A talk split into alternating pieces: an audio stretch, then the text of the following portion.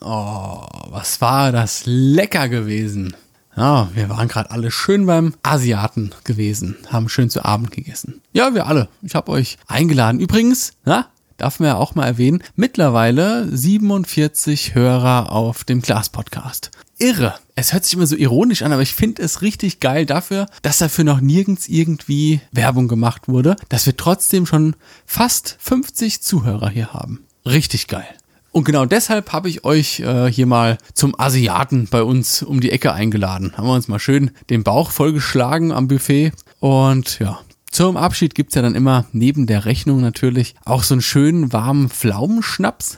Trinke ich ja überhaupt nicht. Und ein Glückskeks. Ah, der Glückskeks, ne? Wer kennt ihn nicht? Ich würde vorschlagen, lasst uns doch mal den ersten Glückskeks öffnen. Kruspel, kruspel, kruspel. Äh, okay. Hilfe, hä? Hilfe, ich bin in einer Glückskeksfabrik gefangen genommen. Hä? Äh, hallo, Bedienung, wir bräuchten bitte einen neuen Glückskeks. Ah, sehr gut, Dankeschön. Kruspel, kruspel, kruspel. Die beste Kamera ist immer die, die du dabei hast. Ah! Bingo! Das kann man immer richtig schön äh, auf dem Fotofloskeln Bingo kann man jetzt ein schönes Kreuzchen machen. Ne? Blende, lacht, Sonne 8. Ja, richtig, genau. Blende, lacht, Sonne 8. Oh mein Gott. Sonne, lacht, Blende 8. Na, mit diesen wundervollen Worten rein in die heutige Folge, ihr süßen Mäuse.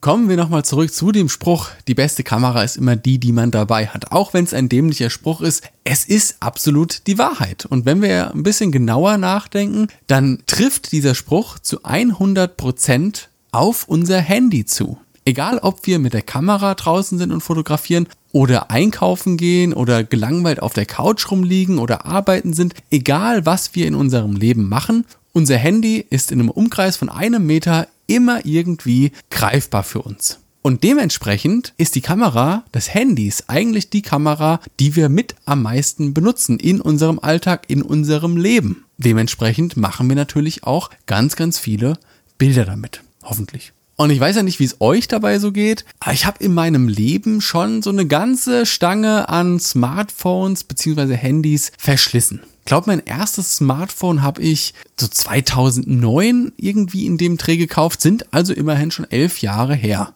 Damals war die, Ka die Kameraqualität, darüber kann man natürlich heute nicht mehr sprechen, also das ist nicht vergleichbar. Trotzdem war die Kamera ja schon am Start und man hat sie natürlich auch benutzt. Die Bilder haben wir also gemacht aus dieser Zeit in unserem Leben damals. Je nachdem, wie alt man ist, kann man seine Handys sogar bestimmten Lebensabschnitten zuordnen. Also ich weiß noch, mein erstes Smartphone habe ich mir gekauft, da war ich gerade mit der Ausbildung fertig. Mein zweites oder drittes Smartphone hatte ich, da bin ich das erste Mal ausgezogen, ne, in die erste eigene Wohnung. Die ganzen Freunde, mit denen man heute vielleicht gar nichts mehr zu tun hat, sind auf diesen Bildern in der Ewigkeit gespeichert für die Ewigkeit.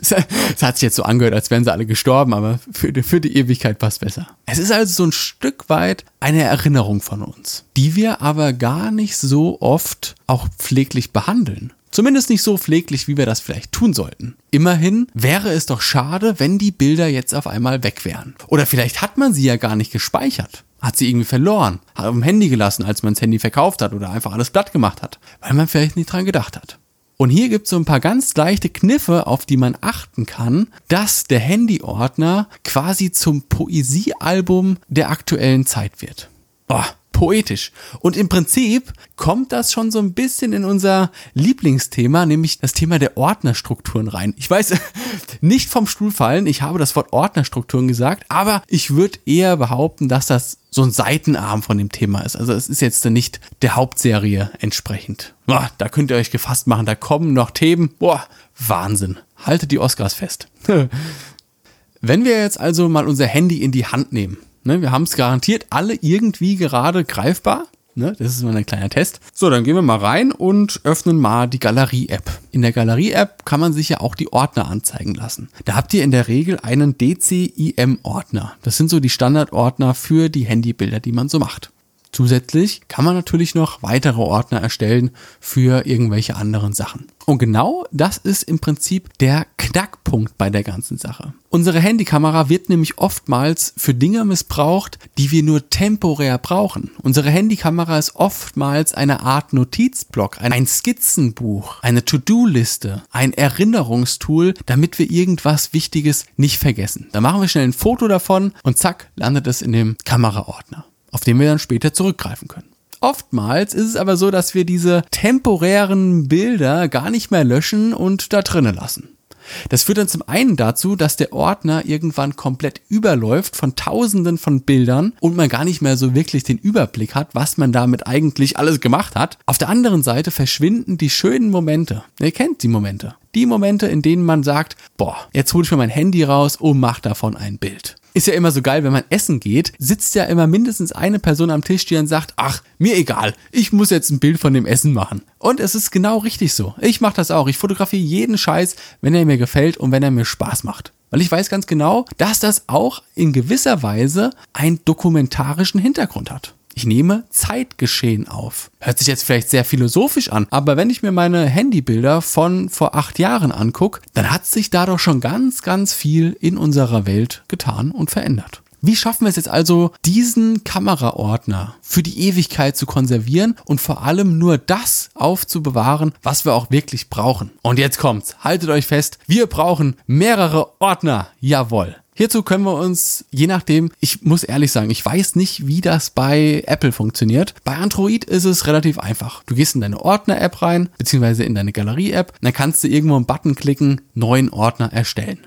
Und hier müssen wir ein bisschen unterscheiden in die Art und Weise, wie wir unsere Kamera benutzen. Wir benutzen sie für Erinnerungen beziehungsweise so eine Art Gedankenstütze. Hierfür können wir schon mal einen Ordner erstellen. Wir benutzen sie für Dinge, die wir dokumentieren müssen. Jetzt meine ich nicht im Sinne von fotografisch dokumentieren, sondern den Zustand von irgendwas dokumentieren. Also beispielsweise du kommst von der Arbeit, gehst in dein Auto und siehst, äh, Kacke hat eine Delle reingehauen. Oder du bekommst was von Amazon geschickt und machst das Paket Paket auf und da hat einer ins Paket reingeschissen. So, da machst du davon ein Foto, dass du am Ende einen Beweis dafür hast, dass da irgendwas nicht gestimmt hat.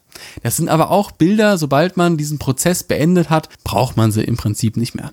Hierfür können wir uns auch noch einen Ordner erstellen. Und so weiter und so fort. Für alles Mögliche, was ihr mit eurem Handy fotografiert, was jetzt nicht allein den Hintergedanken hat, oh, das ist schön, das fotografiere ich jetzt, kommt dann in irgendwelche Ordner, die ihr nach Lust und Laune erstellen könnt. Das große Problem bei so Sachen ist es immer, wenn dieses System erstmal läuft, Beispielsweise, du hast dein Handy jetzt schon seit zwei Jahren und hast nie irgendwie was daran gemacht. Dann ist es unglaublich schwer, da irgendwie wieder ein System reinzubringen, weil du ja dann quasi im Prinzip nacharbeiten musst. Du musst ja im Prinzip nachsitzen und musst deine Fehler, in Anführungsstrichen natürlich, von der Vergangenheit ausmerzen. Musst alles von links nach rechts verschieben, dass dann alles soweit passt. Ich weiß, das müsst ihr mir nicht erzählen. Ich habe selbst oft genug so einen Mist gemacht und mich dann wirklich hingesetzt und die Zähne zusammengebissen und die Arschbacken zusammengekniffen und was man noch alles machen kann und habe das wieder gerade gebogen im Prinzip ist dieser Status quo erst einmal hergestellt, dass alles soweit passt und alles seine Struktur hat, lebt es sich viel, viel leichter. Da mache ich nämlich ein Bild Ne, ich laufe jetzt irgendwo vorbei und da ist dann auf einmal hier Sonderangebot für drei Stripperinnen zum Preis von fünf. So. Aber dann denke ich mir, oh, Wahnsinn, das wäre ja was für Samstag. Dann mache ich damit schnell ein Bild, weil ich es dann später in die Gruppe mit den Kumpels schicken will oder sonst irgendwas. Das ziehe ich mir aber direkt in den Ordner Notizen, Erinnerungen, To-Dos. Ne, ich weiß ja, das ist im Prinzip nur ein Gag und sobald ich das in die Gruppe geschickt habe, ist der, ist der Witz schon wieder nicht lustig so. und so ist der Arbeitsaufwand für euch dann in der Zukunft auch wesentlich geringer. Ich weiß natürlich nicht, wie es bei euch ist, aber es ist jetzt nicht so, dass ich am Tag 80 Bilder mit meinem Handy mache. Das hält sich wirklich in Grenzen, weil ich immer nur so Sachen fotografiere, wo ich mir denke, boah, Cool. Und abschließend dazu ist natürlich auch ganz, ganz wichtig, dass man in regelmäßigen Abständen und spätestens dann, wenn man plant, das Handy zu verkaufen oder wegzuschmeißen oder was auch immer, das Ding nochmal an seinen Rechner anstöpselt und diesen Bilderordner auf seine Festplatte kopiert. Ne, und hier kommen wir schon ganz gefährlich nah in das Territorium der Ordnerstrukturen, weil auch da können wir uns ja dann einen Smartphone-Ordner erstellen und da dann je nach Handy quasi spezifische Unterordner erstellen, die wir dann auch chronologisch sortieren können. Boah, Ist das geil? Ist das nicht geil, wenn du irgendwann mal deine Handybilder von vor 25 Jahren noch hast? Das ist gar nicht so utopisch, weil wir haben ja schon 13 Jahre Smartphones hinter uns. Und ich ärgere mich auch, dass ich, bevor es die Smartphones gab, also als ein Handy wirklich noch ein Handy war und die Dinger auch schon Kameras hatten. Ja, ich weiß, das war dann eine Auflösung von 3 Pixeln auf 5 Pixeln.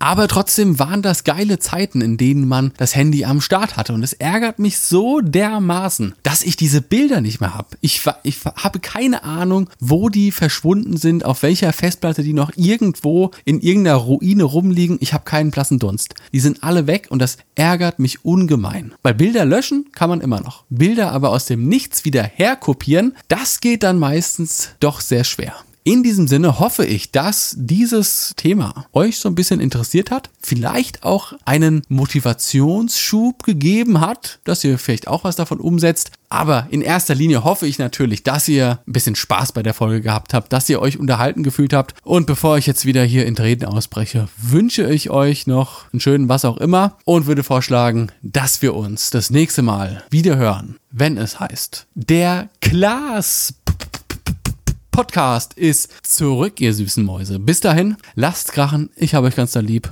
Ciao. Brrr.